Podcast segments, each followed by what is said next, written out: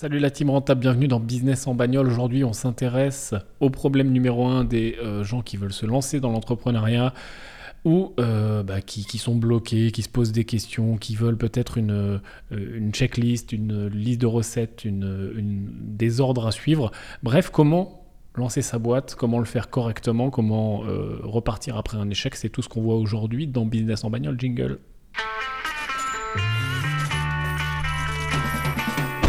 On est en voiture, on parle de business, d'immobilier, d'entrepreneuriat, de management, de mindset. Euh, mets ta ceinture, assis-toi, détends-toi.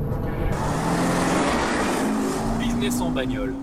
Mais ça va bien se passer. Alors, euh, aujourd'hui, t'as vu, si tu me suis beaucoup ces derniers temps, il y a beaucoup de vidéos, et puis bah. Il n'y a pas trop de règles. Hein. On est samedi, c'est censé être samedi coffee, mais c'est un business en bagnole, mais il a quand même son café. Mais qu'est-ce qu'il fait? Mais je ne comprends plus cette personne. Alors en fait, ce qui se passe, c'est que tout simplement, euh, les samedi coffee, c'est un super, euh, c'est un super format que je vais continuer, hein, parce que ça permet de répondre à vos questions, etc., etc. Par contre, Là, j'en ai fait un mercredi pour rattraper celui de samedi dernier, donc c'était déjà un peu le bordel. Et euh, toujours est-il qu'il y avait, voilà, j'ai répondu à beaucoup de choses. Et là, j'ai reçu encore beaucoup de questions, mais très, euh, c'était très redondant. Je voulais pas me répéter, etc. Donc j'ai décidé de faire un business en bagnole, ce qui est quand même toujours intéressant sur l'entrepreneuriat, parce que j'ai eu des discussions récentes. Euh, sur l'entrepreneuriat avec toutes ces questions-là qui m'ont fait penser à me dire putain mais faut que, faut que j'en parle dans business en bagnole parce qu'il y a plein de gens qui doivent se poser ces questions et en effet je reçois pas mal de questions, tu le sais souvent, blablabla. On va euh, écourter sur cette intro qui est beaucoup trop longue. Pour euh, la terminer, on va éclater la gueule du pouce. Si c'est pas déjà fait pour toi qui es sur YouTube, salut. Ce podcast est disponible sur YouTube. Il est disponible également, exactement, de toutes les façons. Il est disponible sur toutes les plateformes de podcast et tu peux éclater les 5 étoiles aussi. Euh, ça fait toujours plaisir. On est parti. Tiens, je vais boire mon café du coup parce que c'est un business en café finalement. Hmm. Alors, parlons d'entrepreneuriat. J'ai euh, listé euh, très rapidement six points que je veux te partager sur, euh, bah, sur l'entrepreneuriat et notamment pour voilà, tous les gens qui se lancent, tous les porteurs de projets, tous les gens qui se sentent perdus, tous les gens qui sont encore salariés mais se disent tiens putain je lancerai bien ma boîte, tous les gens qui ont une idée mais qui savent pas comment la mettre en place, tous les gens qui ont peut-être monté un business par le passé mais bon bah, sans trop de préparation et donc ça s'est plutôt bien ou mal passé mais pas non plus voilà, qui, qui voudraient repartir du bon pied. Et tous ces, toutes ces personnes-là, ou tous les gens qui se posent des questions à se dire tiens, euh, plus tard je lancerai bien ma boîte, mais qu'est-ce que ça, ça implique? Ça a l'air quand même super compliqué. Alors la première chose, je voudrais déjà casser un premier code. Le premier point, c'est qu'on n'organise pas son activité autour de soi, mais autour du projet. Et très souvent, quand euh, j'entends euh, des, des, gens qui me parlent d'entrepreneuriat, quand j'entends des porteurs de projets, quand quand je reçois des questions, je sens que parfois derrière, pas toujours, mais parfois, je ressens le fait que voilà, je veux monter ma boîte pour être euh, à mon propre compte, ou euh, je veux euh, être auto-entrepreneur pour ne plus avoir de patron, ou je veux ci, je veux ça, pour finalement moi, moi, moi. Et vraiment, s'il y a un moment où le moi passe au second plan, c'est bien sur un projet entrepreneurial, sur une entreprise.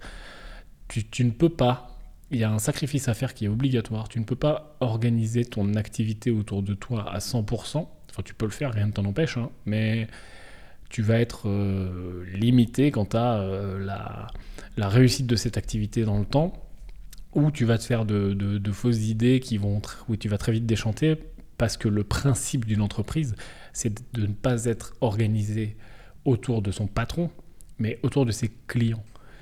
Et commencer à penser comme ça dès le début, de tout organiser autour du projet, et le projet est lui-même organisé autour des clients, donc tu vois, c'est pas organisé autour de toi, c'est organisé autour du projet, autour de l'entreprise qui va devenir, d'ailleurs on l'appelle une personne morale, c'est pas pour rien, qui va devenir une personne, une, entité réelle. Et c'est comme, c'est comme un enfant qui vient de naître, euh, si tu t'occupes pas de lui, si tu lui donnes pas à manger, si tu le sèches pas quand il est mouillé ou que tu, ou que tu le, le protèges pas du froid, bah, ça va être très compliqué. Bah, c'est exactement la même chose. C'est-à-dire que tu dois protéger cette entreprise, du coup tu dois faire des sacrifices pour elle, tu dois organiser ta vie et ton activité et ton temps autour d'elle. Sinon, ça va, ça va pas le faire en fait, ça va pas fonctionner. Donc, il y, a, un petit côté euh, altruiste euh, à avoir euh, quand, tu, quand, tu, quand tu portes un projet entrepreneurial, et ça, faut le comprendre très vite. Et le projet lui-même, l'entreprise elle-même, doit être organisée autour de ses clients. Et les choses vont partir des clients, les améliorations vont partir des clients. Le, le, les, éventuels pivots, les éventuels changements de stratégie vont partir des clients. Les éventuelles manières de communiquer, qu'est-ce qui plaît, qu'est-ce qui plaît pas aux clients, vont partir des clients. La façon de parler, les couleurs utilisées, etc. etc. Donc tout ça, ça va arriver après, ça va arriver au, fur et à mesure. Mais bah, l'entreprise, elle va grandir comme un enfant qui grandit. Et un enfant qui grandit, il bah, faut continuer à s'occuper de lui, pas de la même façon, plus lui apprendre les mêmes trucs, euh, peut-être bah, lui faire voir euh, plus de choses. Euh, il commence aussi à se développer de façon psychique, hein, au niveau de son cerveau, au niveau de son intelligence, au niveau de sa compréhension. Donc forcément, bah, tu vas aller plus loin avec lui, etc. C'est la même chose avec une entreprise. Souvent, on veut mettre la charrue avant les bœufs et tout savoir avant de commencer. On va le voir juste après dans les points suivants. Tu ne peux pas tout savoir avant de commencer. C'est complètement impossible. Et souvent, le porteur de projet, l'entrepreneur débutant, qu'il est lancé ou pas encore, il est en train de se prendre la tête pendant des heures et des heures euh, à essayer de voir le futur, euh, et parfois même trop loin. Et on va en parler dans les points suivants, hein, mais il, est bon quand même au début de rester proche de soi, de, de, chercher à scaler ce qui, est, ce qui est scalable et de chercher à développer ce qui est développable avant d'aller se focuser, se jeter partout, voir plus loin, etc. Donc le premier point, c'est vraiment celui-là. À partir du moment où tu réfléchis autour de toi, tu n'auras pas le plein potentiel. Voilà. Si tu veux être. Euh, et, je respecte, hein, après, c'est aussi complètement possible. Et peut-être que des gens dans leur parcours de vie bah, veulent être l'entrepreneur qui euh, est juste à son compte et fait euh, le minimum pour que la boîte tourne et lui permette de vivre et avoir une vie pleine de temps libre. Et ça marche. Je dis pas que ça marche pas. Ce que je dis, c'est que si tu veux une entreprise qui cartonne, si tu veux une entreprise un peu vénère, tu vois, qui, marche, qui se développe, qui euh, grossit, euh, que tu veux être un entrepreneur euh, à succès, j'aime pas forcément ces cases-là, mais voilà, que tu veux, que tu veux peut-être embaucher des gens, te développer à l'international, faire un grand projet, ou être un petit peu en mode start-up avec des levées de fonds, etc., de la valorisation, voire même aller faire une IPO, etc. Là, tu vois, tu n'es pas dans la même case que le mec qui décide de, faire le petit truc juste pour, pour, pour vivre et subsister. Donc c'est la première question à, se poser, tu vois. Est-ce que, je est que je veux juste vivre et subsister? Et, et surtout, il faut, bien comprendre que je vais toujours sous-évaluer ce qu'il ce me faut. C'est-à-dire, je vais me dire au début, bah tiens, moi je veux juste vivre et subsister, ok, c'est mon, mon délire. Je suis pas euh, CAC 40, euh, faire grossir la boîte, euh, embaucher des gens, je veux juste être le petit auto-entrepreneur dans mon coin. Et au début, forcément, je vais manquer d'expérience. Et, je vais me dire qu'il est possible de, voilà, de, faire ma vie comme je veux avec X. et étant donné que je manque d'expérience, étant donné que je ne me suis pas encore confronté à tout ça, je vais très souvent euh, sous-évaluer euh, l'implication que ça va me demander, le travail que ça, va me demander, le chiffre d'affaires par rapport à mes charges. Je vais sous-évaluer mes charges, je vais souvent sous-évaluer mes impôts, je vais sous-évaluer euh, des, des, métriques de base, de me dire tiens, bah, moi je pense que je peux avoir tant de clients toute la semaine, et puis je vais pas me rendre compte qu'il y a des jours qui sont moins forts que d'autres, je vais pas me rendre compte que les gens, ce que je pense qu'ils pensent, bah, en fait ils le pensent pas, etc. etc.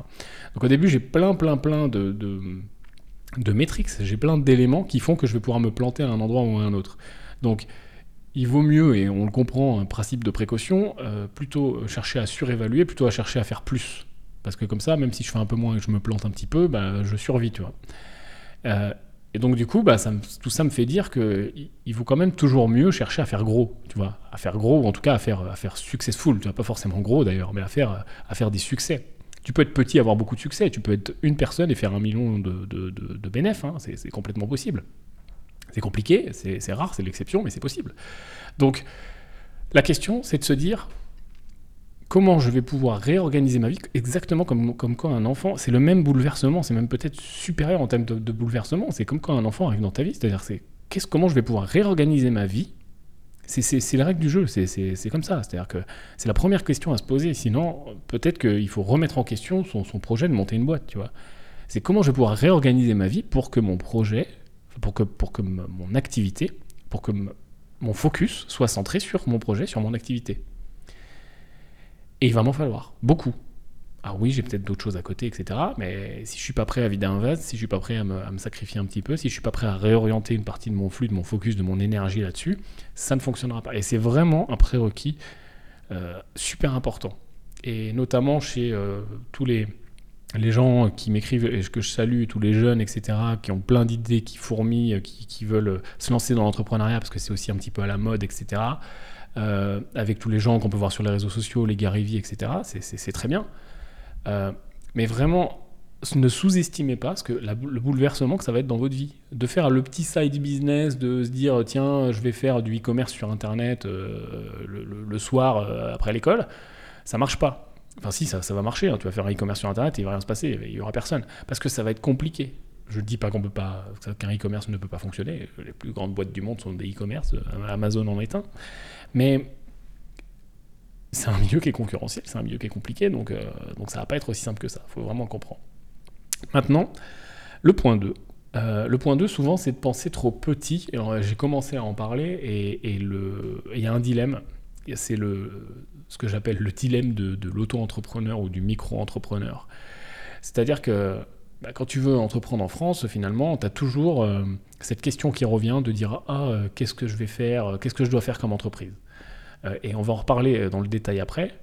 qu'est-ce que je dois faire comme entreprise Quel statut quelle, forme juridique Forme sociale euh, si je dois être assimilé salarié ou je vais me mettre au, au, RSI, SSI, comment ça marche, tout ça. Ça, c'est des questions qui reviennent au début.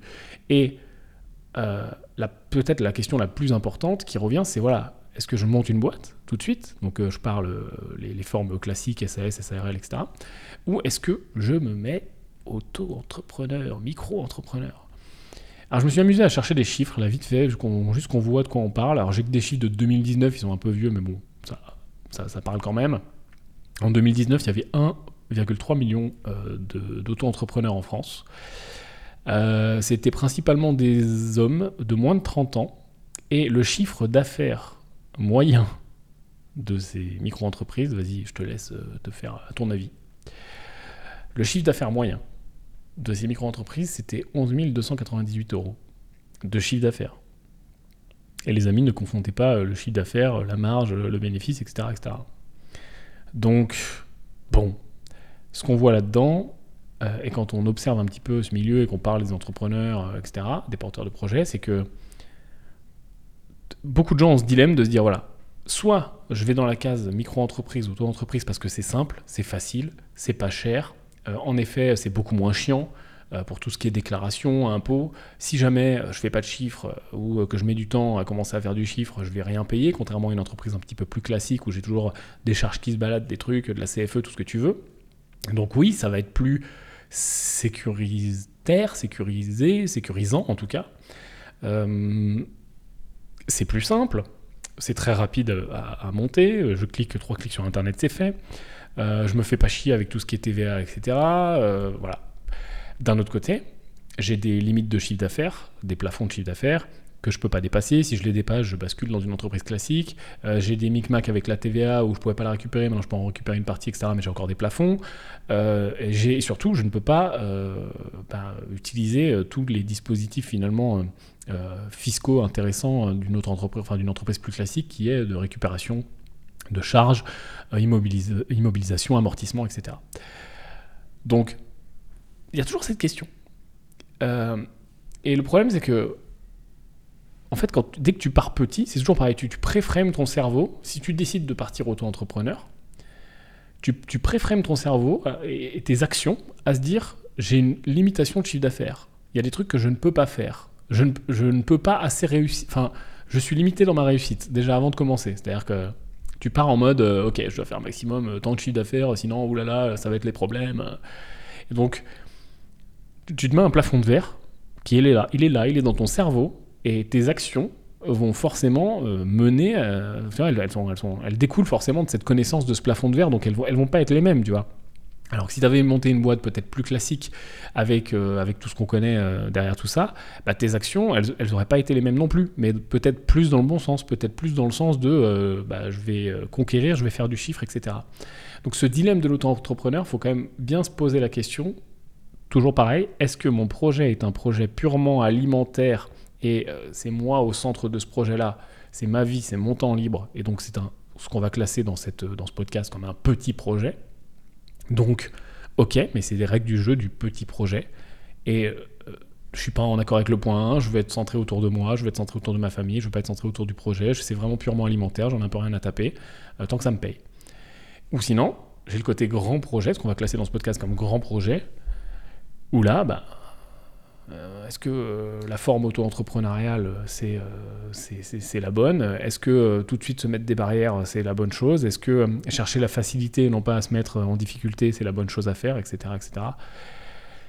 Voilà, la question est ouverte, hein, j'ai pas de réponse, mais je, je t'emmène à, y réfléchir. Le point 3, c'est peut-être le point le plus. Euh, qui revient le plus souvent, que je vois qui revient le plus souvent, euh, et dans les questions qu'on peut me poser, et, euh, dans les discussions que je peux intercepter, etc. C'est l'ordre. Quelle est la recette Quel est l'ordre des choses? C'est-à-dire que voilà, ok, j'ai une idée d'entreprise, ou j'ai même pas d'idée, donc peut-être que l'ordre déjà c'est l'idée, mais j'ai une idée d'entreprise, euh, comment je fais? C'est-à-dire qu'est-ce que je fais en 1, en 2, en 3, c'est quoi la recette, c'est quoi la checklist, c'est quoi le, truc, tu vois? Alors là, euh, je vais boire un peu de café. Je, te, recommande de te faire un café si t'es pas en train de faire autre chose, parce que tu es peut-être au sport, je te salue, ou dans la voiture, mais euh, un petit café se passe bien avec les podcasts. Pardon, excuse-moi, on est nature ici. Donc, tu dois vraiment te détacher de ça. L'ordre, la liste, la checklist, la recette magique, tu, dois te détacher de ça. Tu ne dois pas chercher la validation. Tu pars en mode je suis un chef d'entreprise, ok Et dans chef d'entreprise, tu as tous les côtés euh, peut-être auxquels tu penses euh, avant de lancer, où bah, c'est cool, c'est moi le patron, c'est moi qui décide, blablabla. C'est moi qui prends l'argent si j'ai envie. Mais tu as aussi tout le mauvais côté d'être un chef, d'être un leader, d'être, euh, tu vois, comme, euh, euh, on verrait dans un film où bah, le chef, le leader, le capitaine, c'est toujours celui qui, se sacrifie à la fin, c'est celui qui, coule avec le bateau, c'est celui à qui tout le monde vient poser des questions, c'est celui quand il faut retourner chercher le, le, valeureux guerrier laissé derrière nous sur le front. alors qu'il il y a 50 000 aliens qui nous attendent avec des bazookas, bah, c'est toi qui y vas, parce que voilà, c'est toi le chef, tu vois. Et il y a tout ça qui vient euh, avec l'entrepreneuriat. Et là, quand tu es dans une démarche de chercher un ordre, de chercher de la validation auprès d'autres gens, tu n'es pas dans cette démarche déjà de, de, leader. Donc déjà, tu, tu, commences avec un, souci, tu vois. Ensuite, euh, le chef d'entreprise doit... Enfin, la qualité numéro un de l'entrepreneur, c'est trouver les pièces du puzzle. La qualité numéro un de l'entrepreneur, c'est de comprendre ce qui lui manque et de le chercher. La qualité numéro un de l'entrepreneur, c'est de se déspécialiser. C'est parce que chaque entrepreneur, au départ, porteur de projet, euh, pourquoi il entreprend? Parce qu'il a, sûrement une spécialité. Il a quelque chose pour lequel il est fort. Il a, un domaine d'expertise. Il se dit, tiens, ce domaine d'expertise, cette spécialité, cette expérience, ce truc où je suis super balèze, je pourrais le monétiser, en faire une boîte. C'est ça un entrepreneur. Et deux associés, bien souvent, c'est bah, soit on a le même domaine d'expertise, on est tous les deux très forts, ou soit bah, toi tu fais ça et moi je fais ça, putain, c'est super complémentaire. C'est ça à la base. Mais quand tu vas te lancer, étant donné que tu as un domaine de prédilection où tu es spécialisé, tu es spécialiste, c'est pas celui-là qui va te poser problème. Celui-là, tu le connais par cœur. Ce qui va te poser problème, c'est tous les autres. Et tous les autres, il n'y a pas de secret. C'est qui le leader? C'est qui qui doit aller chercher les copains chez les aliens et qui doit couler avec le bateau? C'est toi. Donc, ta qualité, ça va être de comprendre ça et de te déspécialiser. De dire, ok, ça je le connais, je suis fort. Tout le reste, je ne sais pas où je suis, je suis perdu. Je dois chercher ces fucking pièces du puzzle. Je dois faire mes devoirs. Je dois faire des recherches. Je dois, je m'auto-former. Ou me former euh, tout court, d'ailleurs, via une formation, via des cours du soir, via des, des groupes d'entrepreneurs, tout ce que tu as envie. Mais je dois faire ce travail de découverte, de, de, chercher les pièces du puzzle. J'en parlais euh, récemment, euh, avec une amie, c'est marrant, c'est aussi beaucoup ce qui m'a inspiré ce podcast. Euh, elle, me disait, voilà, je ne sais pas dans quel ordre me lancer. Quand je recherche sur Internet, je me suis amusé à faire la recherche Google, lancer son entreprise, quel, dans, par quoi commencer. Et tu vois, les réponses sur lesquelles tu tombes quand tu cherches sur Google, c'est étape 1, avoir son idée. merci. Étape 2, définir son projet. Ça, ça veut dire quoi pour quelqu'un qui, qui qui cherche à se lancer, qui connaît rien en entrepreneuriat, définir son projet. Étape 3, rédiger un business plan.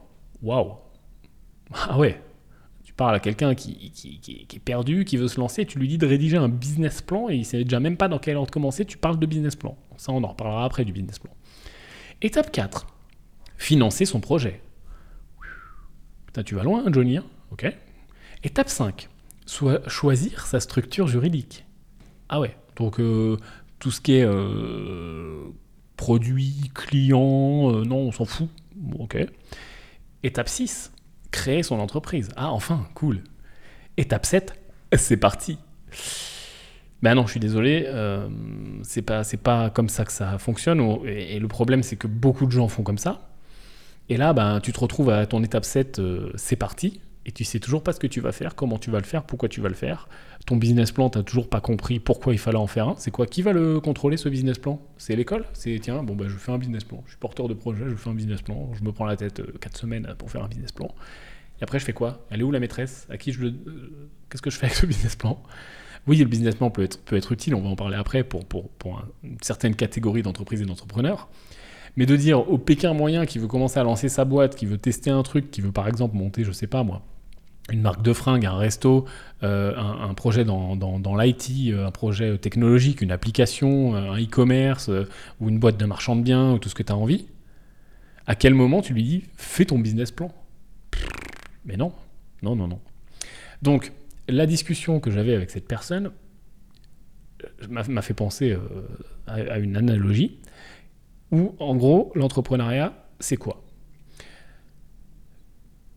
C'est un- une sculpture, c'est un sculpteur. C'est-à-dire, tu as un bloc, tu as un bloc de granit, tu vois, il est, je sais pas si c'est en granit qu'on fait des sculptures, tu as un bloc de, de pierre de sculpture euh, qui est super gros, tu vois, super euh, tout carré, quoi. On te l'a livré, euh, il arrive dans ton atelier, un putain de gros bloc de 4 par 3 de, de, de pierre. Et toi, tu es le sculpteur, tu dois faire une sculpture. Et tu as vu, quand tu vas commencer à sculpter, bah, tu, vas, tu, vas, tu vas commencer à enlever de la pierre, tu vas commencer à donner une forme générale, une première forme de basiquement quel est ton projet. Mais au fil du temps, quand tu vas commencer à casser la pierre, tu sais, as des veines qui passent dans la pierre, tu as des points de dureté, des points de faiblesse, etc. Donc tu vas découvrir des choses. Il y a des endroits où tu pensais que tu pouvais sculpter comme ça, mais en fait tu peux pas parce que ça va se casser. Donc il va falloir que tu pivotes, tu vas découvrir des nouvelles choses, à force de faire tes devoirs, à force de te déspécialiser, à force de chercher des pièces du puzzle. Et puis à un endroit, bah, c'est plus dur que tu pensais, et puis à un endroit, c'est plus mou. Et puis finalement, bah, là, tu recules, là, ça commence à prendre forme, et puis bah, je vais devoir faire des changements, etc. Et je vais découvrir finalement ma sculpture au fur et à mesure que je sculpte. C'est exactement la même chose, la même chose, monter une boîte. C'est découvrir une sculpture, c'est la sculpter au fur et à mesure du temps, c'est la faire changer, c'est parfois casser un morceau et recommencer, pivoter. Tu ne peux pas avoir la sculpture finie avant de commencer. Tu ne peux pas me dire, Yann, c'est quoi l'ordre de ma sculpture? Est-ce que euh, je commence par le haut, je commence par le bas? Quand j'arrive au bras, euh, je, fais l'autre bras pour voir les proportions? Ou est-ce que je le finis? Euh, Je commence à polir un côté ou pas? Non. Il y a une grande façon de faire de la sculpture. Il y a des techniques de sculpture.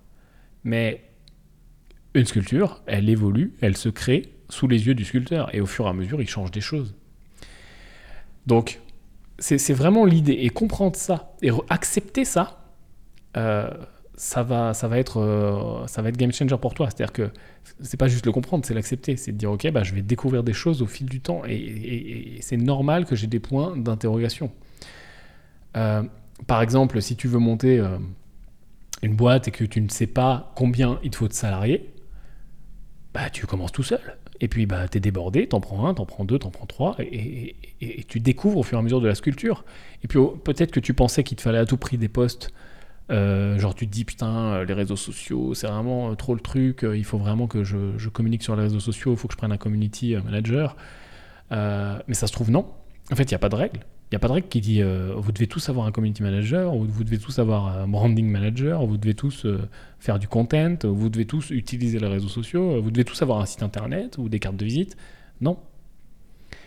Pour moi, il y a des domaines par contre qui sont euh, prioritaires. Ça, oui. Et peut-être que c'est les domaines à sculpter en premier, ou en tout cas à commencer à dégager de la pierre en premier. Et le premier pour moi, c'est le, le market fit, ce qu'on appelle le market fit.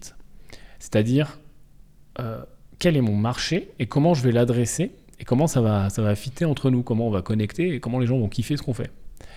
Donc, c'est peut-être les premières questions à se poser. Qui sont mes clients?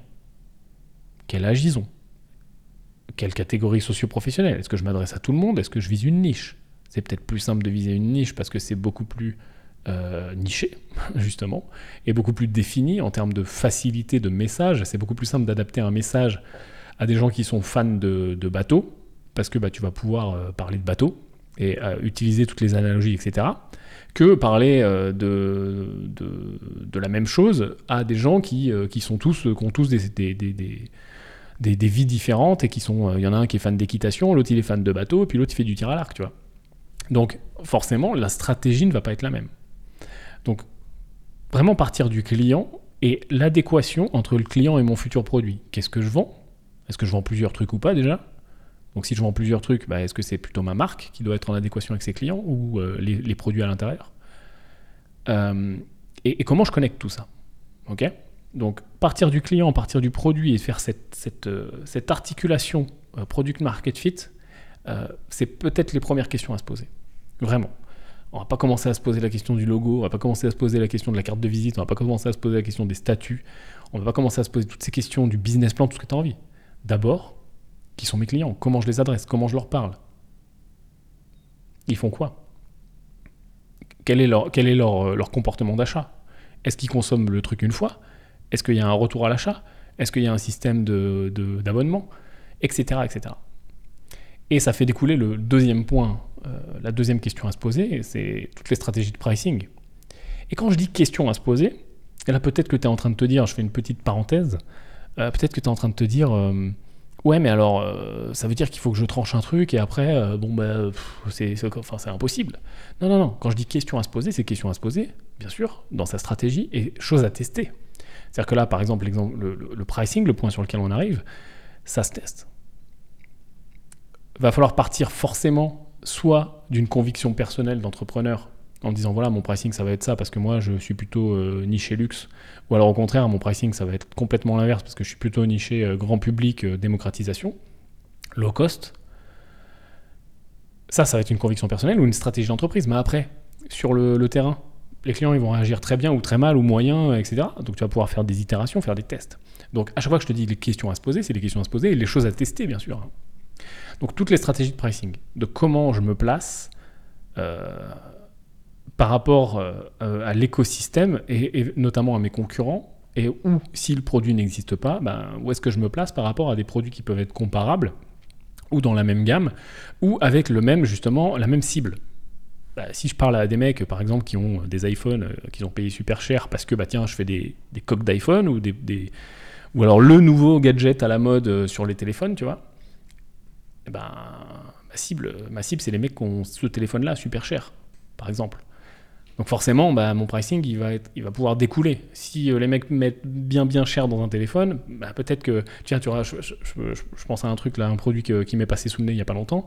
C'est des mecs qui font des, euh, des supports de téléphone super bien, qui rechargent, etc., qui sont super bien intégrés dans les voitures mais genre carrément tu dévisses euh, les plastiques, machin, tu mets le support, après tu revisses, enfin c'est vraiment bien, tu as l'impression que c'est genre une, une option qui, qui, a été mise par le constructeur.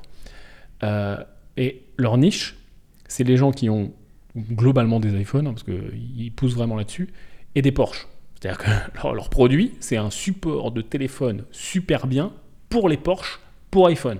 Tu vois, c'est méga niché. Mais du coup, bah, leurs clients, comment ils leur parlent il leur parle, euh, vous avez une Porsche, euh, vous êtes méga euh, dans le délire de la voiture sportive, vous adorez faire du circuit, vous êtes sans peur et sans reproche, vous sauvez la veuve et l'orphelin, les cheveux au vent dans votre Porsche, et vous avez besoin d'un support de voiture solide qui colle avec votre lifestyle et avec votre vie à 100 à l'heure. Vous avez besoin que votre téléphone, à chaque virage, à chaque freinage ou à, chaque attaque sur circuit, il tombe pas par terre. Hein et là, il passe coincé sous la pédale, c'est super dangereux, notamment sur un circuit avec une Porsche. Euh, on a besoin aussi que ça recharge parce que vous êtes sûrement un homme d'affaires pressé, donc il faut que votre téléphone, tac, d'un moindre truc, il se recharge. Et puis en plus, il est magnétique, ce qui fait que bah, n'y a pas de câble, donc votre Porsche reste magnifique, etc., etc. Donc tu vois, la façon de parler au public, c'est pas du tout la même. Le pricing qui en découle, le product market fit dont on a parlé avant et le pricing dont on est en train de parler maintenant, qui en découle, n'est pas du tout le même. Ils vendent cher ce putain de truc de Porsche. Parce que bah, les mecs qui ont des Porsche, théoriquement, euh, bah, ils ont un peu de monnaie. Donc voilà. Je pense que c'est bien imagé. Ensuite, l'avantage concurrentiel. En effet, quand bah là, tu vois, on pourrait continuer avec l'exemple du support de Porsche. Hein. Euh, c'est quoi leur avantage concurrentiel à ces mecs? Bah, C'est qu'ils sont tellement nichés que c'est les seuls à faire ça. C'est-à-dire que d'autres supports d'iPhone d'iPhone sont universels, bah, eux, euh, ils sont nichés. Donc il n'y a pas de concurrence. Tout simplement, ils ont éliminé la concurrence. Parce que les, autres supports universels marchent dans les Porsche, très bien, hein. tu le clips sur comme dans toutes les voitures. Quoi. Sauf que eux, bah, ils vont te démonter un plastique pour faire que tac tac tac, ça se remet, et voilà. Donc pense à ton avantage concurrentiel. C'est-à-dire qu'est-ce qui te différencie? Et euh, un avantage concurrentiel, ça ne veut pas dire, euh, mon exemple est extrême, éliminer la concurrence, être tout seul sur un marché, ça veut dire que ton idée c'est une idée de merde si t'es pas tout seul et que ça existe déjà. Non, non, non. Prenons l'exemple d'une salle de sport, puisque c'est le projet dont je parlais avec euh, la personne en question dont je t'ai parlé au début. des salles de sport, il y, en a, il y en a tous les 4 mètres. Tu vois? Donc l'avantage concurrentiel d'une salle de sport, il faut aller le chercher. C'est beaucoup plus compliqué. C'est à dire, c'est quoi Qu'est-ce qui me différencie vraiment de la concurrence? Donc ça peut être l'accueil, ça peut être le programme sportif en lui-même, ça peut être le décor, ça peut être l'ambiance, ça peut être le fait qu'il y a euh, des trucs en plus, euh, des produits en plus, genre euh, un bar, genre tout ce que tu as envie, tu vois. Donc il faut vraiment se poser ces questions-là aussi, assez rapidement, et les faire évoluer. C'est toujours pareil, c'est pas le truc que je me pose là comme ça à mon bureau avant de monter ma boîte. Si, je le fais, bien sûr, mais j'arrête pas de le faire à ce moment-là. C'est-à-dire qu'une fois que la boîte est lancée et que j'ai mes premiers retours clients, ça c'est un truc à marquer dans lettre d'or carrément, tu, l'encadres, retour client, et je vais avoir du feedback, eh bien je vais m'adapter. Et tout là, tout ce dont on parle, je vais continuer à me poser les questions de comment je l'améliore. Et si là, bah, mes clients, je leur dis, voilà, après la, séance de sport, alors vous kiffez et tout, ah, trop bien, merci d'être là, machin. Euh, qu'est-ce que vous avez aimé, qu'est-ce que vous avez moins aimé, qu'est-ce qu'on pourrait améliorer? Juste ça. C'est trois questions magiques. Qu'est-ce que vous avez kiffé, qu'est-ce que vous avez moins aimé, et qu'est-ce qu'on peut améliorer? Et ça, que tu le fasses sous forme de newsletter avec demande de réponse euh, mail, que tu le fasses sous forme de, de trucs à remplir, là, de, de, prospectus là, à remplir euh, avec un stylo euh, à l'ancienne, que tu le fasses oralement, que tu le fasses via WhatsApp ou via une liste que tu pourras avoir, une liste client, SMS, tout ce que tu as envie, ça n'a pas de prix. Et justement, ce feedback va te permettre d'améliorer un nombre, de, choses incommensurables et justement de travailler sur ton avantage concurrentiel. Et de travailler fort sur ton avantage concurrentiel. Parce que les gens vont te dire, tiens, ah bah ça, euh, on le trouve nulle part. On n'a jamais vu euh, une salle qui fait ikigigi. Ou alors, ah bah tiens, ce qu'on pourrait améliorer, c'est que la salle, elle fasse justement gigi, parce que ça, on le trouve nulle part, tu vois. Ils vont te donner des idées. Ensuite, euh, le point euh, suivant dans les domaines à découvrir peut-être en priorité, c'est toute la partie communication. C'est-à-dire quels sont tes canaux, tes méthodes de communication? Est-ce que tu es digital, pas digital, euh, papier, pas papier, etc. Et au-delà de se dire la question de base, est-ce que je dois faire un Instagram? Est-ce que je dois faire un site internet? Est-ce que je dois avoir une liste email Qui aujourd'hui sont des questions qui se posent pas vraiment. Euh, j'irai plus loin, c'est-à-dire de se dire comment je parle à mes clients, comment je les recontacte, comment je les réactive. Et pour moi, tous les business, et c'est la majorité, c'est la majorité des business, qui n'ont pas aujourd'hui une liste client, qui ne travaillent pas leur liste client, ben, ils sont, ils sont tout simplement euh, sous-utilisés peut-être euh, à 50, 60, 80%. Même un resto, même, même un bar, même une salle de sport, même une patinoire, tout ce que tu veux. C'est-à-dire qu'il y a plein de méthodes aujourd'hui pour récupérer les informations clients, de tout simplement les inscrire à une newsletter pour qu'ils aient les news, ou de leur offrir un cadeau ou un bon d'achat en échange de bah, qui, te donnent leur email ou leur numéro de téléphone, leur dire voilà bah tiens euh, nous on est le cinéma euh, spécialisé dans ça et tiens vous mettez là vous avez les alertes SMS, vous donnez votre numéro, on vous enverra les nouveautés etc et en plus tous les mois vous aurez un code promo. Tu vois c'est simple de aujourd'hui récupérer les gens sur WhatsApp, récupérer les gens sur, par email, récupérer les gens sur les réseaux sociaux, les faire s'inscrire sur un, Instagram. Combien de restos n'ont pas encore euh, sur leur carte les QR codes ou le Instagram écrit? Ou alors sur la note à la fin? Regardez un truc tout bête. Pour un resto, ou pour un bar, pour, pour n'importe quoi, euh, tout, tout, ce qui est activité qui accueille du public, etc., il y a un truc qui est super important. C'est d'avoir les avis sur TripAdvisor combien aujourd'hui de restos ont formé leurs serveurs, leur staff, pour que systématiquement avec la note, il y ait euh, le petit, euh, la petite euh, carte de visite TripAdvisor avec les 5 étoiles en disant ah, mettez-nous s'il vous plaît une, une, note, dites-nous ce que vous avez pensé, et on formait surtout le, le, staff à aller chercher le feedback. À dire voilà, n'hésitez pas, ça nous aide beaucoup, blablabla, à appuyer un petit peu sur le truc, voire même à proposer quelque chose. Voire même, tiens, on me l'a fait il y a pas longtemps dans un resto, où la, serveuse était très bien, et elle a dit voilà, si vous voulez mettre un avis, bon, ça nous aide beaucoup, blablabla, le, le discours.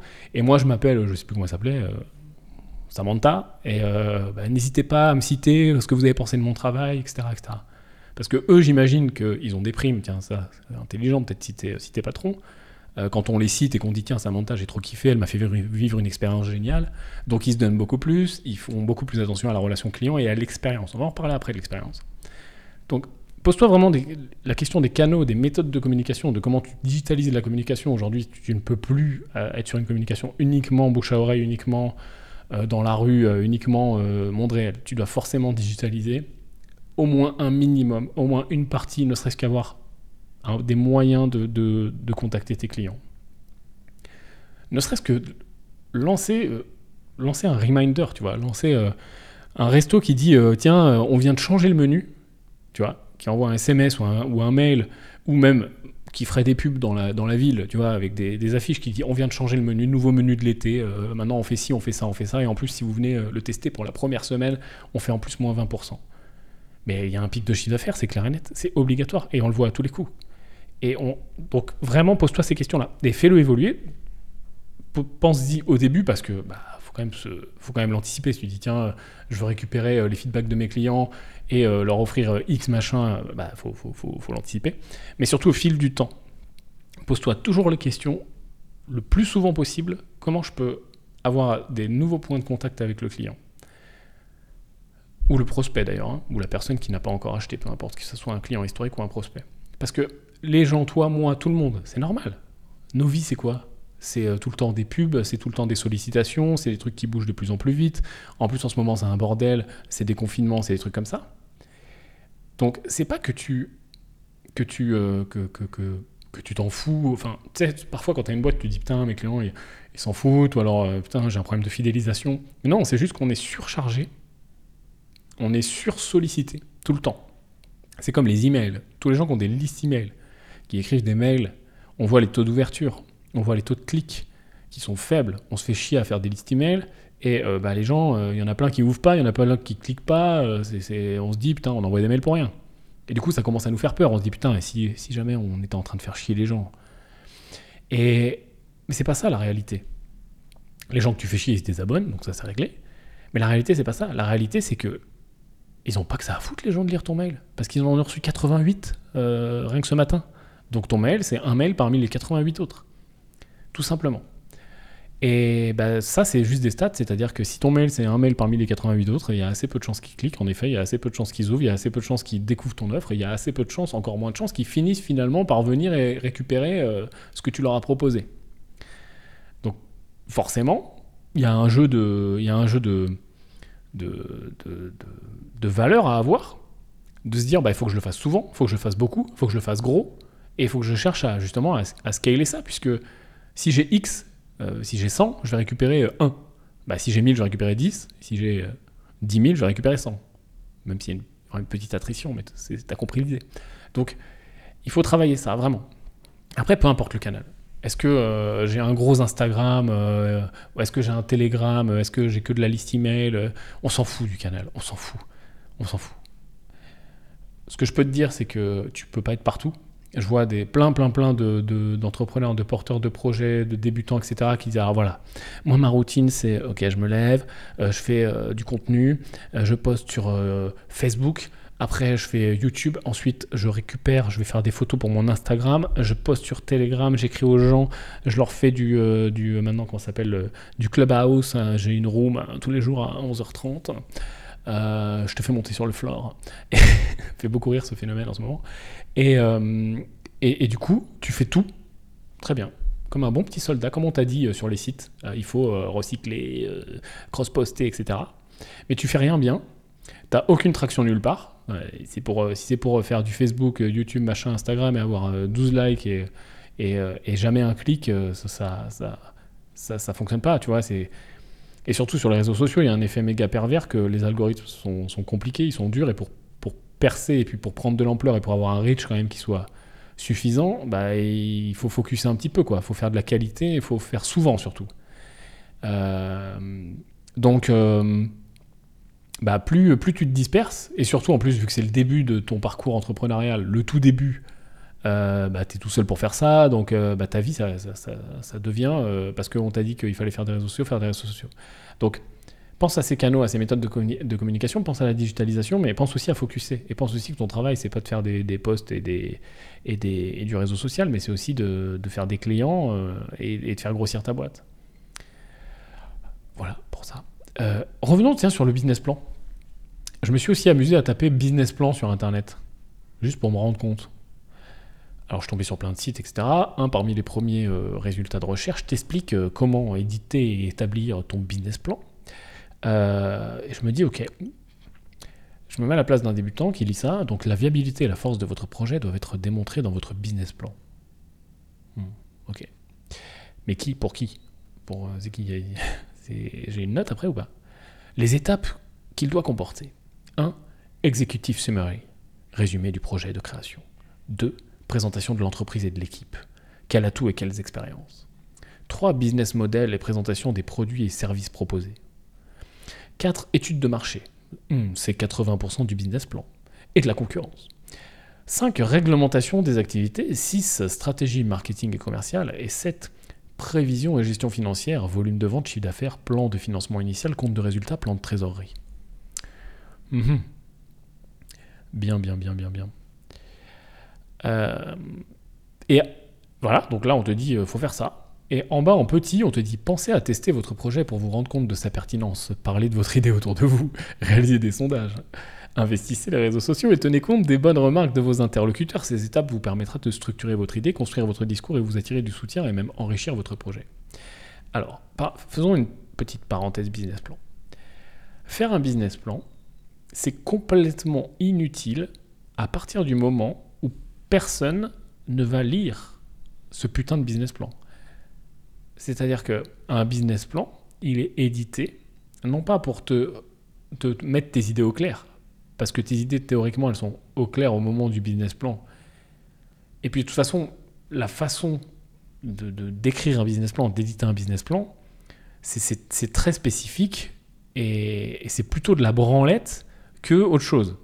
Donc, faire un business plan, oui, si tu euh, par exemple, évolue avec les codes startup, que tu lances une startup, que tu vas chercher des fonds, que tu vas faire appel euh, à des business angels, à des VC, à du financement peut-être public, euh, à de la banque éventuellement. Là, oui, ça fait du sens de faire un business plan. Il va falloir passer par le business plan. Ça sera obligatoire de faire un business plan.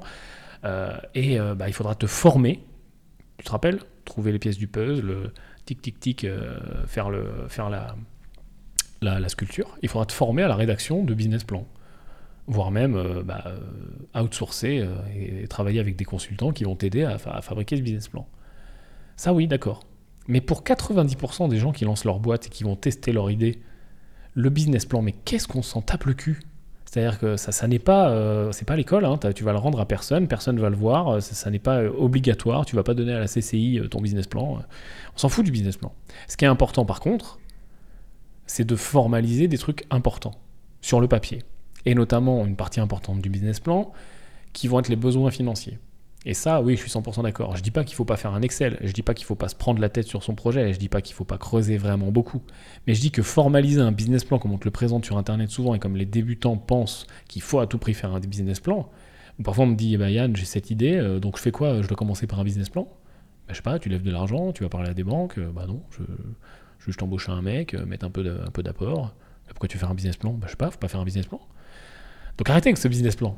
Par contre, posez-vous les questions, en effet, des besoins. Quels sont vos besoins financiers? Super important. Et il y a deux grands types de besoins financiers qu'il va vraiment falloir euh, poser. C'est des investissements. Est-ce que tu as besoin d'investissement? Ok. Je reprends mon exemple de la salle de sport. Il faut quand même des investissements pour une salle de sport, tu vois. Il faut du matos, euh, il faut euh, éventuellement un local que tu achètes ou que tu loues, etc., etc. Donc il y a quand même des investissements de départ qui sont assez lourds. Donc il faut, vraiment les sizer ces investissements-là. Et bah oui, mais Yann, je sais pas. Bah oui, bah fais tes devoirs, continue à sculpter, va voir, fait des devis, etc. C'est ça en fait, c'est ça l'entrepreneuriat. C'est juste répondre à des questions. C'est juste régler des putains de problèmes qui arrivent tout le temps et dès que t'en règles un, il y en a un nouveau qui arrive. Ok, j'ai besoin de quoi comme matos? Bah, je fais des devis. Ok, j'ai trouvé combien j'avais besoin de matos. D'accord. Mais du coup, euh, il me faut combien de place pour mettre ça? Ah bah, je sais pas. Euh, du coup, euh, combien de gens je peux mettre maximum dans une pièce? C'est quoi, les, quoi la législation? Bah, je sais pas. Et ben voilà, c'est reparti. Et en fait, chaque, question réglée va t'en lever une nouvelle. Chaque question réglée va t'enlever une nouvelle. Combien de gens je peux mettre au mètre carré euh, dans une salle de X Ah bah je peux en mettre tant, d'accord. Ah mais là j'avais pas vu, putain, il y a des trucs d'incendie, de machin, d'établissements qui reçoivent du public. Comment ça marche? Bah je sais pas. Eh ben je dois chercher. Et ainsi de suite, ainsi de suite. Regarde, je reviens aux investissements. Se poser la question des investissements et se poser également la question de ce que je dois faire immédiatement forcément pour démarrer mon activité ou ce que je peux éventuellement décaler.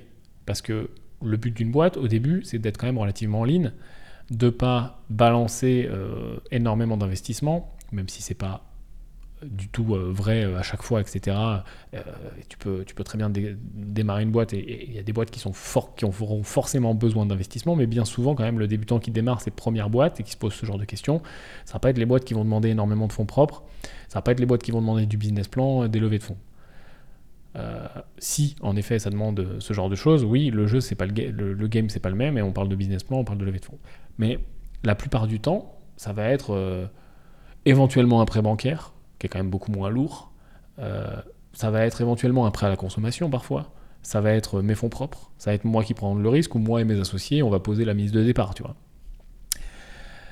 Donc, pose-toi la question de quels investissements je peux décaler. Est-ce que j'ai vraiment besoin de tous ces investissements pour commencer mon activité pour tester tout ce dont on a parlé avant? Product market fit, pricing, avantages concurrentiels, façon de communiquer, qui sont mes clients, comment, pourquoi, mon produit.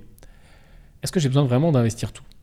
Est-ce que, je prends l'exemple de la salle de sport, j'ai besoin de euh, direct louer ma salle, euh, commencer à burner, euh, acheter mon matos Est-ce que je peux pas louer à une autre salle l'endroit, le matos, faire venir des clients, voir ce qui se passe, tester? Est-ce que je peux pas faire des trucs en extérieur Est-ce que je peux pas faire des trucs à distance? J'en sais rien, tu vois. Je dis pas que j'ai la réponse. Mais je dis que je peux me poser ces questions-là, tu vois. Donc, il faut sizer ça. Investissement et tout ce qui est immobilisation, c'est-à-dire voilà, tout ce que je vais amortir, genre, euh, bah, moi, ma boîte, ça va être X dans l'IT, et j'ai besoin de, tout de suite 15 euh, ordi parce que j'ai 15 euh, développeurs, parce que vraiment, notre core business, bah, c'est du développement d'app, donc au bout d'un moment, bah, il me faut des développeurs et, des, des ordis, quoi. Donc là, bah, oui, il faut le poser, il faut savoir précisément combien tu as besoin. Et on en arrive sur la suite, qui sont les burning costs. C'est-à-dire, combien je crame de cash tous les mois Combien ça me coûte, tout ça je prends mon exemple là, on est 10 mecs, euh, on, fait du, on code des applications, on est 10 avec 10 ordi. Combien ça me coûte tous les mois? En salaire, en matos, en loyer, en chauffage, etc. Tous les frais fixes. Combien ça me coûte? Donc d'un côté, j'ai mes investissements, que je vois que je peux si je peux décaler ou pas. D'un autre côté, j'ai tous mes frais fixes, que je vois si je peux minorer, décaler ou pas. Peut-être que bah, moi, je vais me payer un peu moins, voire pas du tout, etc. etc. Je vais m'arranger avec les gens. Peut-être que je vais partir, si je suis un petit peu plus en mode start-up, à les payer moins, leur donner des parts, etc. etc. Tout ça, c'est possible, c'est des questions à se poser. Euh, mais il faut vraiment se poser la question de ces burning costs. C'est-à-dire, euh, parce que c'est vraiment ça, en fait. C'est-à-dire que c'est ça qui tue une entreprise. C'est les problèmes de trésor, les problèmes de, les problèmes de trésor. c'est l'argent, tout simplement. C'est-à-dire, bah, je, ok, tous, les, tous les mois, mon entreprise me coûte 15 euh, 000 euros. Ou tous les mois, mon entreprise, mon entreprise me coûte 82 euh, 000 euros. Tous les mois, mon entreprise me coûte 300 000 euros. Tous les mois, mon entreprise me coûte 12 300, 3 000, peu importe. Il faut que tu saches combien, tous les mois combien te coûte ton entreprise juste pour être ouverte, juste pour tourner. T'as encore rien vendu. Ou alors tu vends des trucs, on s'en fout d'ailleurs. Tes burning costs, il faut les, faire évoluer et tu dois savoir tous les mois combien ça te coûte. Et à partir de là, bah, c'est quand même vachement plus simple d'y voir clair. Et de, bah, tu vois, on est en train de faire un business plan sans faire du business plan, en se posant des questions simples. C'est-à-dire que bah, une fois que j'ai euh, mes investissements, euh, voire même plusieurs scénarios d'investissement, euh, une fois que j'ai à peu près mes burnings, pareil avec plusieurs scénarios, parce que je suis pas obligé de partir très gros, je peux peut-être faire des tests au début, mais si jamais tout se passe bien, ça va devenir à peu près ça. Si jamais tout se passe mal, j'ai encore une porte de sortie comme ça bah, du coup, euh, je peux très bien découler très facilement bah, combien il me faut à peu près de clients, combien il faut à peu près qu'ils payent et combien ça peut me coûter. si je scale, tiens, que je rajoute un vendeur, ça me coûte combien du, coup, combien le vendeur doit rapporter, combien il doit faire de ventes par vendeur, par heure, par jour, etc. Et je viens tout simplement découper et me poser des questions très simples. Ça, finalement, c'est un business plan. Mais il n'y a pas besoin de l'appeler business plan, il n'y a pas besoin de suivre un truc structuré, il y a juste besoin de se poser un Excel et juste de se poser des calculs mathématiques simples, de découper les choses, découper, mesurer, on en a assez parlé, je ne vais pas te refaire le podcast. Tu racheté un œil aux autres business en bagnole. Donc, vraiment, j'aimerais qu'on dédiabolise le business plan et qu'on l'utilise uniquement quand il est, quand il est nécessaire. Et si tu as besoin d'en faire un, bah, tu te formes sur la putain de rédaction de business plan. C'est pas compliqué hein, à dire comment on fait un business plan, combien on fait un business plan, à chercher sur internet les grandes étapes du business plan, ça va pas t'avancer. Donc au bout d'un moment, tu te formes, tu fais appel à, à, une aide extérieure, peu importe, mais il faut passer à l'action. S'il y a besoin d'un business plan, on fait un business plan. Mais s'il n'y en a pas besoin, passons. Point suivant aussi, euh, de tous les trucs que tu vas découvrir euh, à force de, sculpter, euh, ça va être tout ce qui est management, ressources humaines. Et on a, on a commencé à se poser la question de est-ce qu'il nous fallait des gens ou pas, combien, comment. c'est toujours une bonne idée de partir plutôt petit pour tester, pour être sûr, pour rester en sécurité, parce que c'est quand même assez dur et assez dangereux et assez sur le fil de lancer un projet. Et au début, parfois, on peut rester longtemps sans rentrer d'argent. Euh, donc, il vaut mieux toujours tester petit. Même si on a une, un appétit fou, une vision folle, qu'on va changer le monde, etc., c'est quand même bien de tester petit, surtout quand on est au début. C'est sûr que si tu as réussi une première boîte, tu l'as vendue, tu as, as, un million à redéployer dans un nouveau projet en fonds propres et puis, euh, tu as deux, trois autres associés euh, ou des angels ou des, early investors qui t'ont suivi sur le premier qui vont redéployer avec toi, etc. Bon, tu peux taper beaucoup plus fort, beaucoup plus vite. Mais quand tu es euh, dans les premiers projets, quand tu es au début, ben, c'est bien de avoir la grande vision et puis avoir une version dégradée pour lancer, justement. Et souvent, les gens veulent mettre la charrue avant les bœufs dans l'entrepreneuriat. Et notamment quand tu débutes et que tu es un peu perdu, tu te dis, tu as la grande vision. Toi, ta vision, en fait, ce qu'il faut comprendre, c'est que, pareil, on en parlait dans la discussion, ça me revient, c'est que ta, ta vision que tu as maintenant de ta boîte, c'est dans 3 ans, ou c'est dans 2 ans. La vision que tu as maintenant de ton projet, où tu dis, je reprends l'exemple de la salle de sport, il va y avoir ça, il va y avoir ça, il va y avoir un bar, il va y avoir un mec, là on va faire des smoothies, là on va faire ça, il y aura deux espaces, un cardio, machin. Ça, c'est dans 2 ans. En vrai, ce qui va se passer là maintenant, c'est qu'il va falloir tester, il va falloir commencer petit, il va falloir. Euh, ta salle de sport, c'est peut-être encore un mauvais exemple parce que euh, quand tu ouvres, euh, il faut ouvrir. voilà. Mais pour plein de, pour plein de, de, de, projets. Souvent, la vision que tu as, c'est la vision dans deux ans, dans trois ans. Et ce que tu vas tester, ça va être beaucoup plus petit. Ça va être parfois sur ta famille, sur tes amis, sur un, groupe euh, restreint. Mais il faut en effet se poser cette question. Il y a des boîtes qui ont forcément besoin de, de workforce, de, salariés. Donc il faut se poser la question, est-ce que j'en ai besoin, combien ça me coûte, etc. Et dès le début. Et ensuite, le, le, le, le, le point le plus important, c'est penser l'expérience, l'axe client. Prends l'exemple d'un resto. Le resto, c'est le meilleur du monde. C'est le 3 étoiles du, euh, du chef Michelin. Putain, t'as jamais. T'as eu un orgasme culinaire carrément à chaque bouchée. T'as jamais autant kiffé. Sauf que le serveur, c'est un enculé. Tu vois Il n'est pas poli.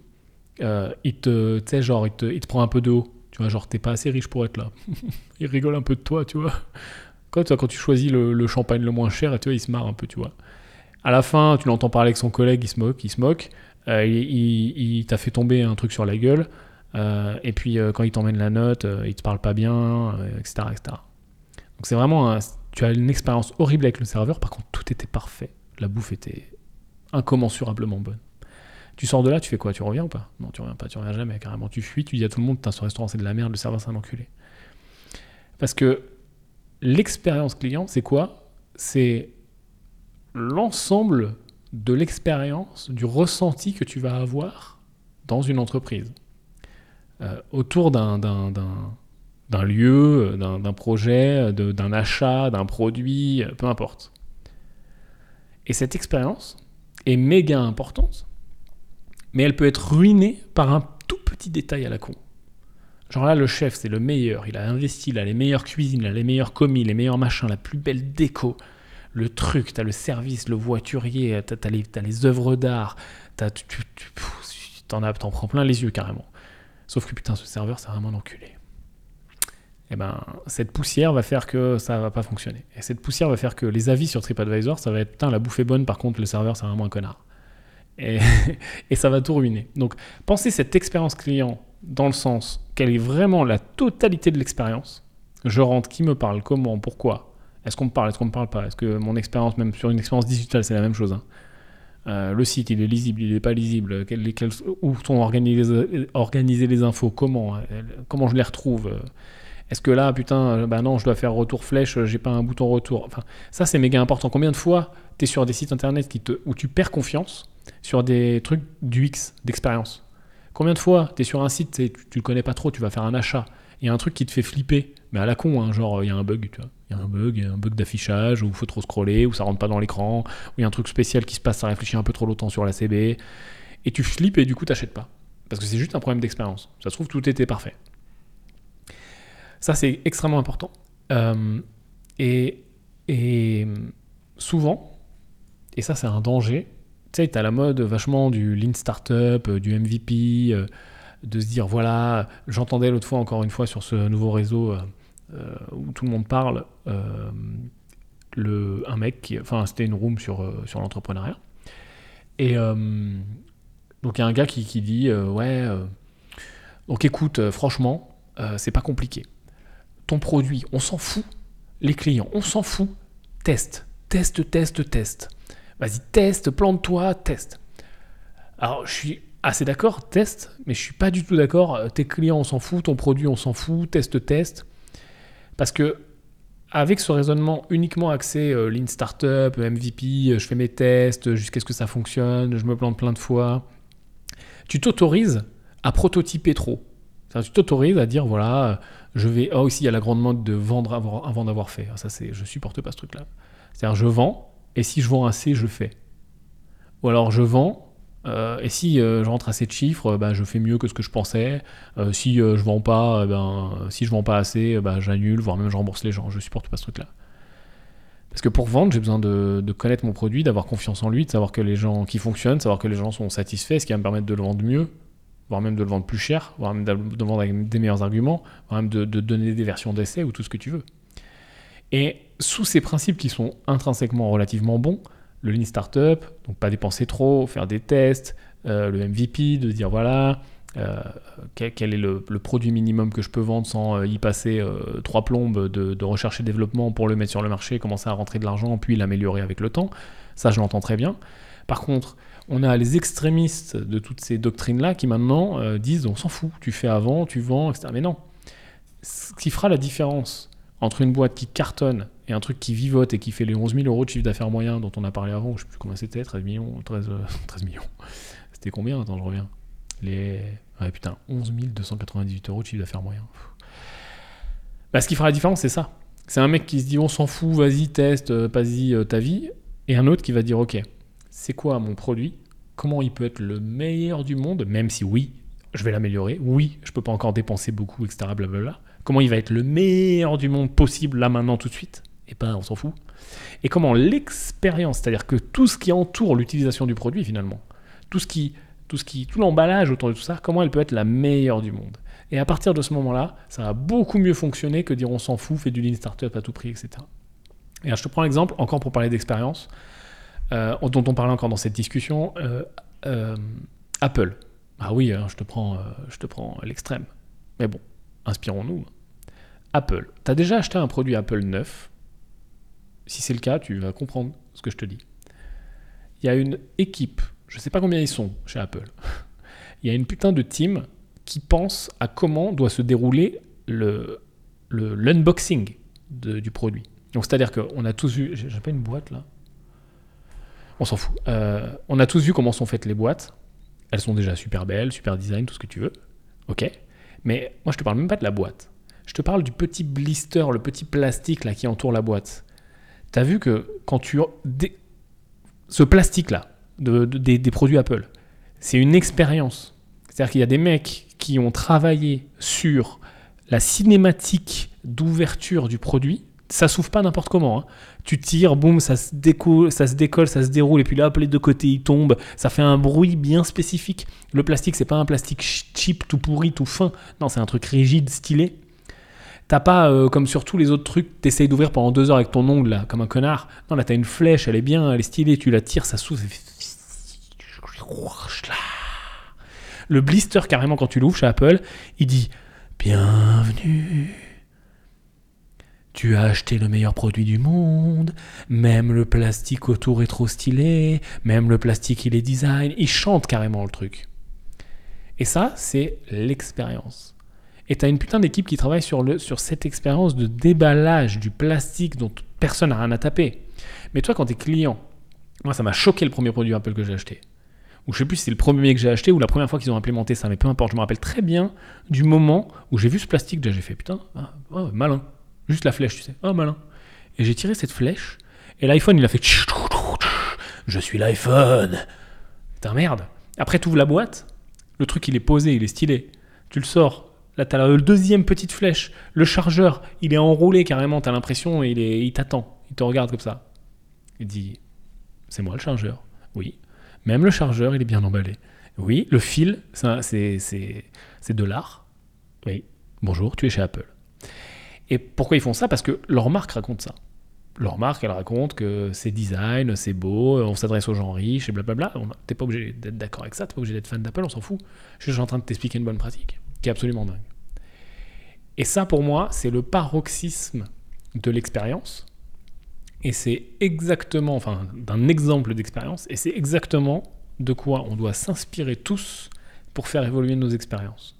Et à partir du moment où tu te rappelles du putain de blister d'Apple pour absolument tout, peu importe que tu aies un e-commerce, un resto, une pizzeria, euh, une boîte d'IT ou une start-up qui va euh, nettoyer l'eau et puis euh, la réinjecter et puis la livrer aux gens et puis faire des panneaux solaires et sauver le monde, à partir du moment où tu te rappelles de cet de blister de chez Apple, ça va être vraiment beaucoup mieux pour tes clients. Et même quand tu es en test, même quand tu es en ligne startup, même quand tu es en MVP, ça coûte rien de penser à ça. Ça coûte rien. C'est juste de la réflexion. Et peut-être qu'en effet, ah, il est trop tôt pour mettre le super blister euh, qui coûte trois fois plus que le plastique pourri. Par contre, on peut quand même le penser autrement. Et eh bien on peut trouver, étant donné qu'on focus dessus, étant donné qu'on prend un peu de temps là juste pour penser l'expérience de A à Z, on va se rendre compte que oui, bon, le blister, euh, ça marche pas, mais faisons autre chose. Qu'est-ce qu'on pourrait faire à la place? Euh, Un autre exemple d'emballage complètement fou. L'emballage, c'est vraiment, je trouve que c'est vraiment le, tellement insignifiant qu'une boîte qui met, l'accent dessus, c'est vraiment le point final absolument, euh, absolument cool. Et ça montre, ça démontre ça démontre tout le reste en fait. Tu te rends compte quand tu commences à utiliser le produit qu'ils ont tout pensé pareil. Et c'est pour ça que je suis un peu choqué avec les emballages à chaque fois. Euh, les enceintes Devialet, je sais pas si tu connais, c'est une marque française super connue qui fait des super enceintes. T'achètes une enceinte Devialet. Donc euh, bon, c'est un peu, c'est même délire qu'Apple, hein. design, tout ce que tu veux. L'emballage, pareil. L'enceinte Devialet, là, t'as vu, elle ressemble à une espèce de d'œuf de dinosaure et eh ben elle est emballée, ben ils ont joué à fond là-dessus quoi. Elle ressemble à un œuf de dinosaure, ils ont joué à fond là-dessus. Ils l'ont emballé dans un espèce d'écrin qui s'ouvre en deux comme ça, avec euh, un dessin euh, de malade où en effet ils jouent à fond sur l'œuf de dinosaure et t'as l'impression que tu t'ouvres un truc, c'est Jurassic Park, tu vois. Et c'est super beau, ça, respire le, ça respire, tu te dis putain, c'est, j'ai pas claqué, euh, je sais plus combien, ça coûte méga cher. J'ai pas claqué 3000 balles pour rien. Donc. Expérience. Expérience.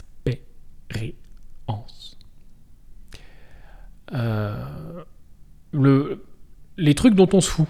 Ah, je, je, vous laisse parler d'une catégorie des trucs dont on s'en fout. Premier truc dont on se fout, les statuts, pacte d'associés, tous ces trucs-là, pareil, où tu lis sur les sites, c'est super important, blablabla. Oui, c'est méga important. Mais il faut encore une fois se poser les bonnes questions, c'est la même chose que le business plan. Je suis tout seul, je lance ma boîte, je commence à faire des tests. Ou on est deux, meilleurs amis, on, commence à faire des tests. À quel moment tu vas passer 15 jours sur tes statuts, ton pack d'associés, commencer à anticiper, euh, oui, euh, donc euh, des actions différentielles de classe A, B, C. Non. Non, pas du tout. Donc, perds pas de temps là-dessus. ça, c'est le dernier truc à. c'est la dernière question à se poser, limite. C'est-à-dire que je peux déjà mettre en place plein de choses, travailler super fort sur tous les points dont on a parlé avant, avant de faire ça. Ça, bah, je le ferai peut-être à la dernière seconde avant de lancer commercialement. Par contre, comme pour le business plan, si ma boîte, si mon projet a besoin d'une grande clarté dès le début euh, au niveau du montage social, et je pense notamment à tout l'écosystème startup, les mêmes qui vont faire les business plans et aller faire des levées de fonds, là oui. Mais pareil, pas-y pas 15 plombe-toi tout seul. Ça, faut déléguer. Il y a des gens qui font ça très bien, boum, on délègue, on contrôle bien sûr ce qu'on délègue, mais tout le temps, ça, la question me revient tellement, ça revient tellement dans les discussions ah, je dois prendre quoi comme statut, je dois faire une SAS, machin, etc. Mec, tu es un entrepreneur.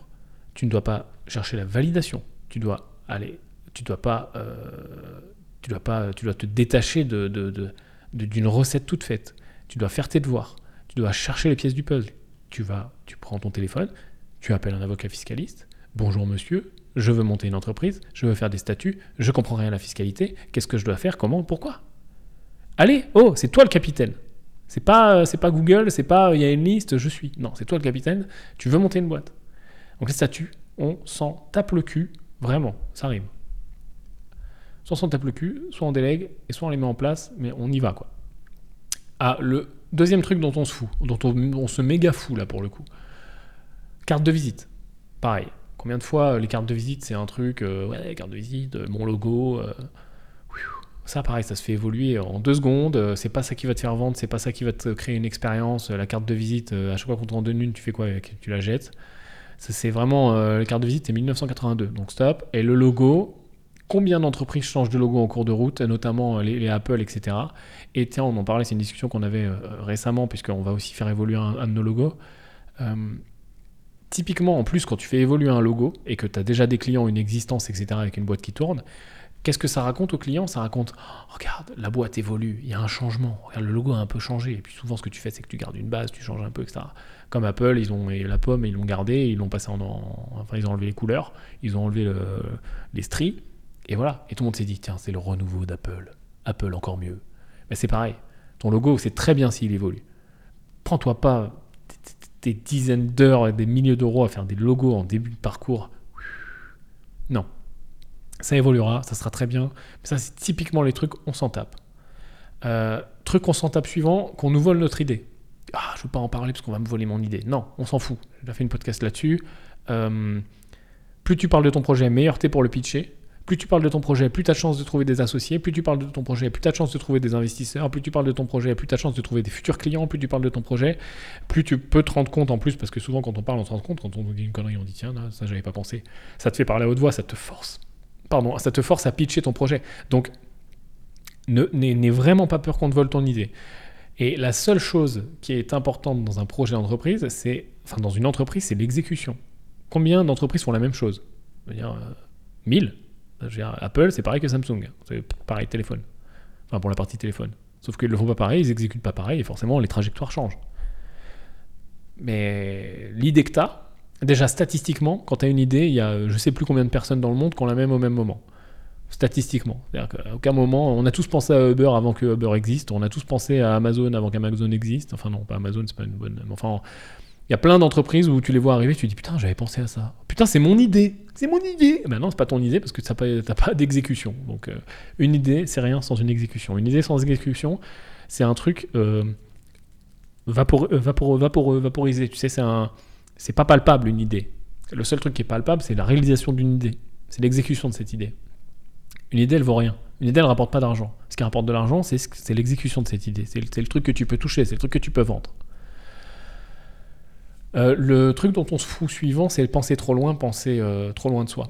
Euh, tous les points qu'on a vus, c'est bien d'y penser, c'est bien de travailler dessus, mais c'est bien de travailler dessus along the way, au fur et à mesure, et de revenir, de repenser, d'implémenter les changements, etc. Souvent, quand on veut lancer une boîte, et dans toute la période où on se pose plein de questions le soir, où on n'arrive pas à dormir, etc., on pense super loin. Tu sais, on pense, encore une fois, comment ça va être dans 3 ans, dans 5 ans. Et on, commence à se poser des questions qui, n'ont rien à voir avec les 35 millions de problèmes qu'on va avoir euh, sur la route, et donc les 35 millions de potentiels changements qu'on va faire, de, pivots possibles, etc. Et penser trop loin, c'est pas un super bon exercice.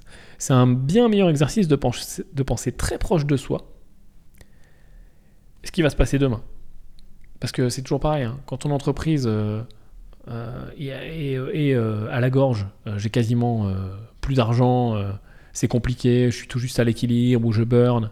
Pensez loin, pensez dans deux ans quand j'aurai fini ma quatrième levée de fonds et que j'aurai, je, enfin, je commencerai à, enfin être à l'équilibre, ça sert à rien. Pense proche de toi.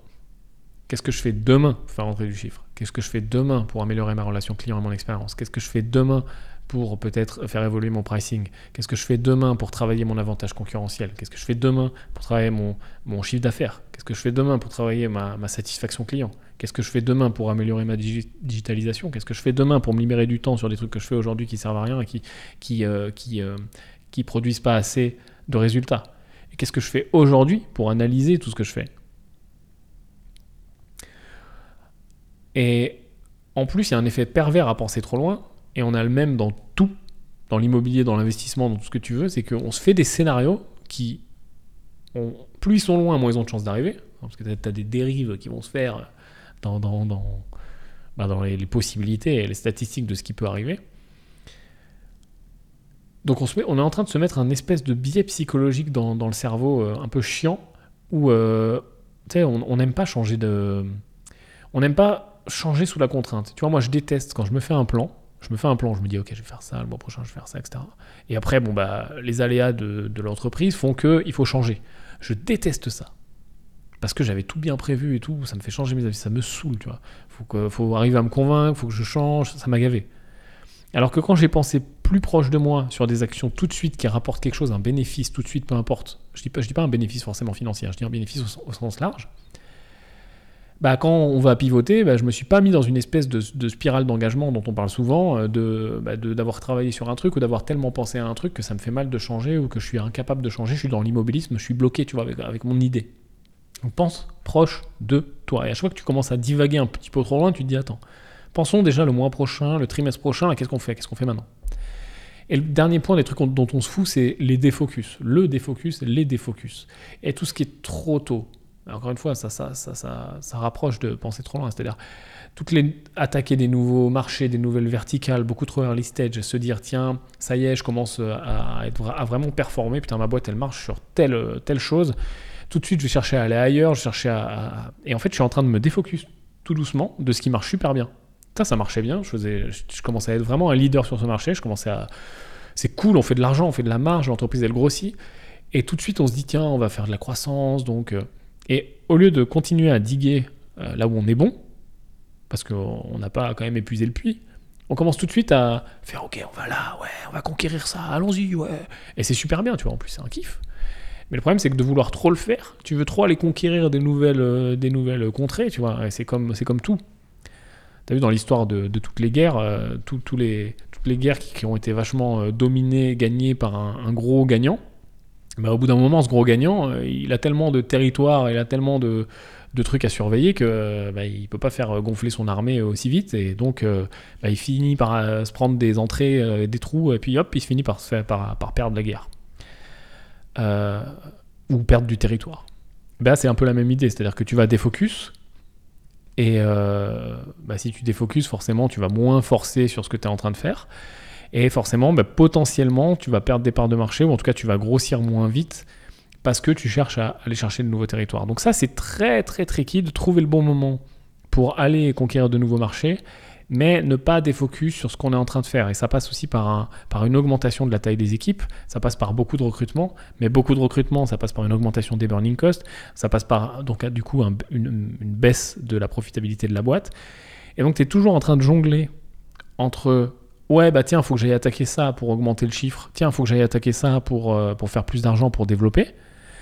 Mais bah, pour attaquer ça, ça va me demander de poser, euh, ça va me demander de, de, changer un peu le paradigme, de faire plus de dépenses, ça baisse ma profitabilité, donc du coup, est-ce que je serais pas plutôt en train de focus là et d'aller chercher quelques points en plus ici?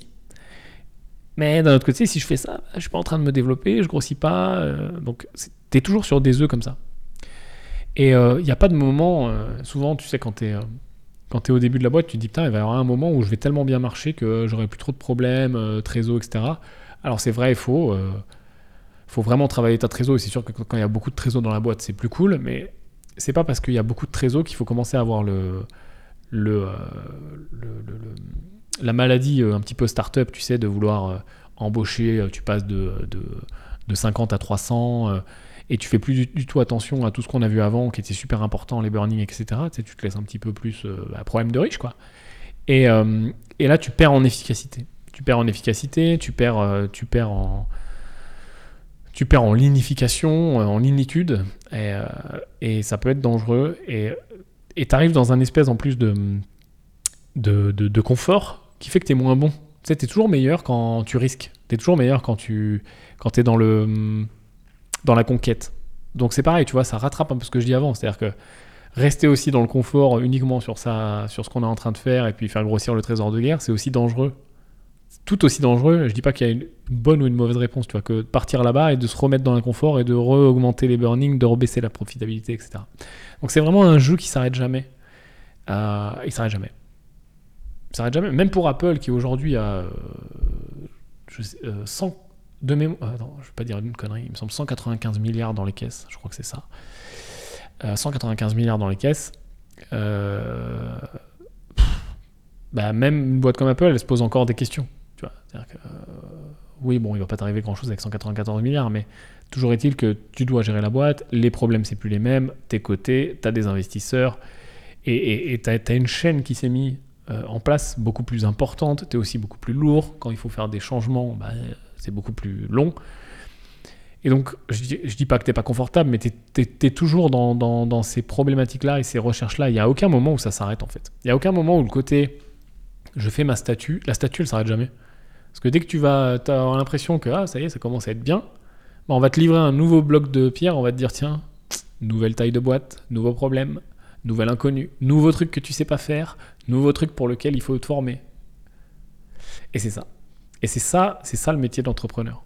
C'est ça être un entrepreneur. C'est ce que ça coûte. Et ce sera mon dernier point. C'est ce que ça coûte, c'est être prêt à se former continuellement, être prêt à toujours euh, faire cette statue et puis quand elle est finie, euh, elle est jamais finie. C'est être prêt à pivoter souvent, à changer d'avis souvent, être euh, à l'aise avec le fait que bah, que, ce que tu avais prévu, ça va pas se passer. Et qu'il va falloir prévoir autre chose. Et puis, euh, juste dès que tu dis, ah, enfin, on a passé ça, putain, ça fait six mois qu'on bosse là-dessus, ça y est, c'est fini. Et ben, un mois après, un nouveau projet où, où tu vas bosser pendant six mois et ça sera pas fini. Donc, faut accepter cet état de fait où tu. C'était mon premier point. Où tu vas mettre l'organisation avant toi. Pendant un temps X. Longtemps, pas longtemps combien de pourcents? 100%, 20%, 80%, peu importe. Mais il faut, trouver cet équilibre-là. Et il est dur à trouver. Et il demande des sacrifices. Il n'y a pas de... Truc magique. Il n'y a pas de truc magique, ça n'existe pas. Il euh, faut être prêt à se planter aussi. Il faut être prêt à se planter souvent, beaucoup, et être prêt à se planter euh, au sein de la même boîte. Et puis bon, bah, puis tout, va bien. Et être, prêt à planter une boîte aussi. Être prêt à planter une boîte, être prêt à, à être dans l'insécurité, être prêt à pas se payer, etc. Donc tout ça, euh, ça demande de, préparer le terrain. Euh, en France, euh, on est pas mal aidé quand même sur tout ce qui est aide, tout ce qui est sécurité pour le chef d'entreprise, etc. Donc c'est relativement quand même sécuritaire. Je veux dire, si même si tu plantes ta boîte, il va pas t'arriver, tu vas pas mourir la gueule ouverte dans, dans le caniveau.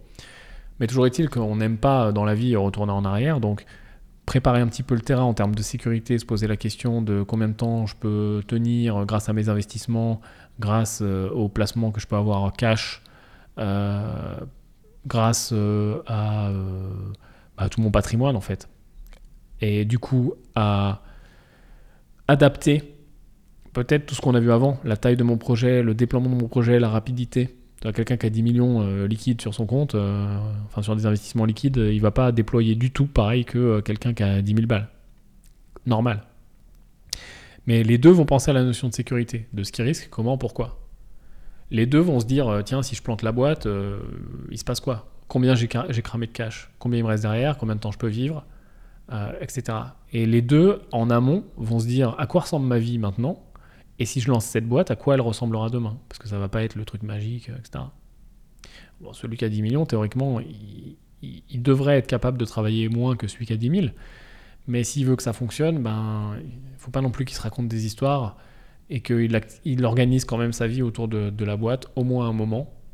Euh, ou sinon, ben, il y a de grandes chances qu'elle sous-performe. Euh, après, il est, après, c'est pas le même jeu. Il est quand même complètement euh, plus capable de déléguer à des très très bonnes personnes et d'embaucher des gens, certes très chers, mais qui vont, qui vont pouvoir. Euh, toujours pareil, hein, cash is king. Cash is king. Même dans l'entrepreneuriat, C'est sûr que c'est beaucoup plus simple avec beaucoup d'argent, c'est toujours pareil. Mais en tout cas, c'est, ça coûte ça. Ça coûte ça, ça, ça, ça, ça coûte. Euh, c'est, t'as, un petit peu le côté. T'as, as une forme d'altruisme hein, dans l'entrepreneuriat. C'est-à-dire que, oui, le but c'est de gagner de l'argent, oui, le but c'est une entreprise commerciale, c'est, d'être une entreprise commerciale.